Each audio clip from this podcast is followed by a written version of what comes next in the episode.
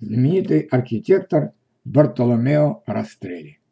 Флорентиец Бартоломео Франческо Растрелли – один из знаменитейших русских архитекторов, и здесь нет никакого противоречия. С юности, проживая в России, Растрелли много путешествовал, это помогло ему понять и прочувствовать страну во всем ее многообразии. Сегодня имя Растрелли практически синоним елизаветинского стиля. На протяжении правления Елизаветы I именно Растрелли вел большинство крупных строительных проектов в России.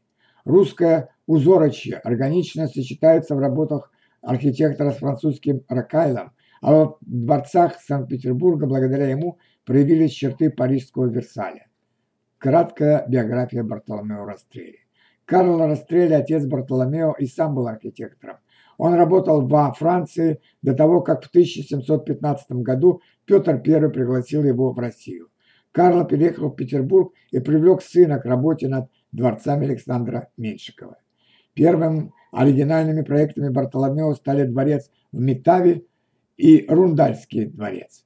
Эти парные по требованию заказчика дворцы были, должны были походить друг на друга, объекты были возведены для Берона, государственного деятеля и фаворита императрицы Анны Иоанновны, которой впоследствии рекомендовала расстрелянную должность обер-архитектора.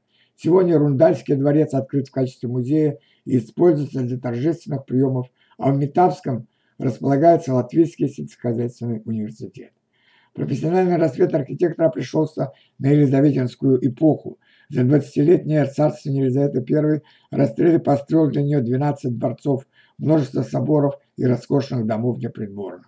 Он также возглавлял строительство Большого дворца в Петергофе, Андреевского собора в Киеве, Екатеринского дворца в Царском селе. Грандиозными проектами Растрелли стали Смольный монастырь и Зимний дворец. Когда на трон зашла Екатерина II, популярность архитектора сошла на нет, а финансовое положение ухудшилось. Новая императрица считала пышность и декоративность барокко излишней и грубой, а поэтому наняла другого зодчего, чтобы поменять внутреннее убранство Зимнего дворца. Расстреле уволили. Незадолго до смерти он стал академиком архитектуры в Императорской академии художеств. Местонахождение могилы зодчего осталось неизвестным. По ряду предположений его похоронили в Метаве рядом с женой. Во время Второй мировой войны захоронение было утрачено. Рундальский и Метавские дворцы, Курляндия, теперешняя Латвия. В 1735 году Растрелли начинает строить поместье в Рундале для Берона.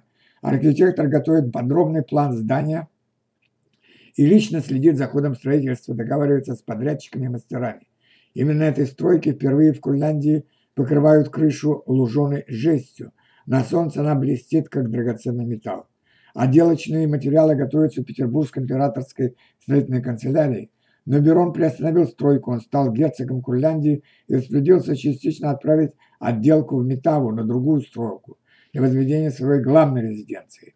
В 1738 году там началось строительство Зимнего дворца. Метавский, а сегодня Елгавский дворец, город переименован в Елгаву, стоит на берегу реки Лилупе, которая дополняет общий ансамбль. Во дворце более 300 залов, над их оформлением работал Николай Васильев, коллега и помощник Растрелли. В 1740 году Берон был арестован и сослан, строительство остановилось. Многие уже готовые детали интерьеров Рундальского дворца демонтировали и вместе со всеми оставшимися строительными материалами переправили в Россию.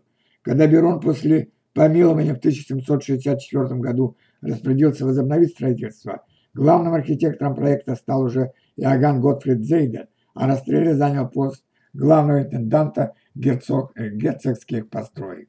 Большой Петерговский, Петерговский дворец Петергоф. Небольшой дворец в Петергове построен во время правления Петра I. В нем проходили праздники приема царских особ. Со временем дворец перестал вписываться в общую концепцию архитектурной барочной роскоши, которую предпочитала Елизавета Петровна. Расстреле было поручено перестроить дворец, учитывая пожелания императрицы. Перед ним стояла задача сохранить стены и осовременить внешность, внешний вид здания. Дворец стал трехэтажным, значительно расширилось его центральное пространство, появились одноэтажные галереи, боковые корпуса, церковный и корпус под гербом. Нетронутым остался дубовый кабинет Петра I. Самым пышным интерьером отличается танцевальный зал, напоминающий занимающий все западное крыло. Главный вход в западном флигеле дворца выделяется богатой эклектичной отделкой. На лестнице расположились разные виды скульптур, статуи, барельефы, вазы, рукайли, а в ее верхней части аллегорические изображения времен года, вензеля Елизаветы Петровны двуглавые орлы. В оформлении дворца широко использована любимая расстреле золоченая резьба по дереву, Андреевская церковь, Киев. Многие работы расстреле не дошли до нас в первозданном виде, но Андреевская церковь в Киеве сохранилась достаточно хорошо. Церковь находится на Андреевской горке. Место, где, где строили здание, изначально было геологически сложным и размывалось грунтовыми водами, поэтому для строительства был создан инженерно-геологический комитет.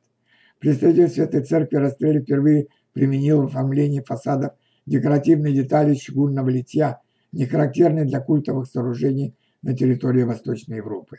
Капители и орнаментальные украшения для фасадов отливались на тульских металлургических заводах. Общий вес литья составил 97,85 тонны. Церковь также знаменита своим иконостасом из липы, покрытым сусальным золотом. Он построен по чертежам расстреле, а иконы писали живописцы Петербурга. Смольный собор, Санкт-Петербург. Набожная Елизавета I хотела провести остаток дней в тихом и спокойном месте, поэтому в 1740 году распорядилась построить монастырь с домовыми церквями, колокольней, институтом для благородных девиц. Возглавлять строительство она поручила расстреле. Архитектор планировал построить центрический храм, напоминающий Фрауенкирхе в Дрездене. Но Елизавета предпочитала традиционный русский стиль с пятиглавием. Высота здания составляет 93,7 метра, и увенчать ансамбль должна была колокольня, но его сбили лишь частично, а затем разобрали. Хотя на этом объекте архитектору и не удалось воплотить свои идеи до конца, Смольный все же относят к его фирменному стилю заветинского барокко. Смольный собор – классический пример таланта Растрелли соединять самые разные архитектурные стили в рамках одного проекта. Воронцовский дворец Санкт-Петербург.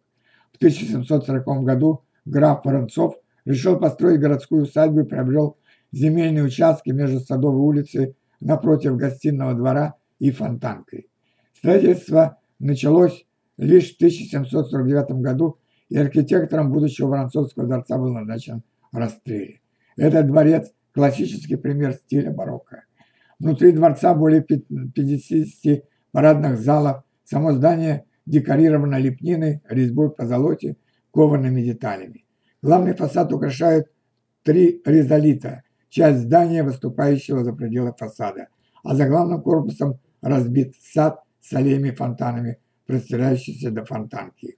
Со стороны Садовой улицы расположен парадный вход с ажурной решеткой из литового чугуна, сделанной по чертежам расстрелей. Сегодня Воронцовский дворец занимает третий конституционный суд общей юрисдикции. Большой Екатерининский дворец в царском селе Пушкин. Праздничный декор торжественность, ослепительный блеск деталей делают Большой Екатерининский дворец одним из ярчайших образцов барокко. Купол со звездой на шпиле украшает южный корпус, над севером сверкает пять позолоченных глав дворцовой церкви. На процесс золочения ушло около 100 килограмм червонного золота. Апартаменты дворца смотрится не менее роскошно. Парадная, парадная анфилада во всю длину здания, украшена золоченой резьбой, получила звание «Золотой». Зимний дворец, Санкт-Петербург. Первое деревянное здание Зимнего дворца построено в 1708 году. Затем во время царствования Петра I дворец не раз перестраивался. Вступившая на престол Елизавета Петровна тоже решила обновить дворец и увеличить его высоту в 1754 году появился проект нового здания. Для работы было выделено около 4000 человек.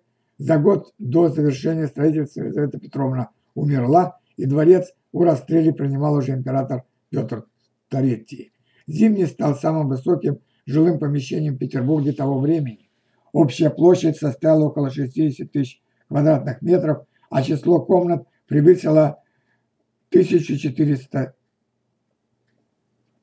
Фасады дворца разделены по горизонтали на три части, а по вертикали на три резолита. Через три въездных арки можно попасть во внутренний двор. В центре северного корпуса расположен главный ход во дворец. В течение 150 лет Зимний дворец оставался парадной президент, резиденцией императоров, а в 1917 году стал музеем.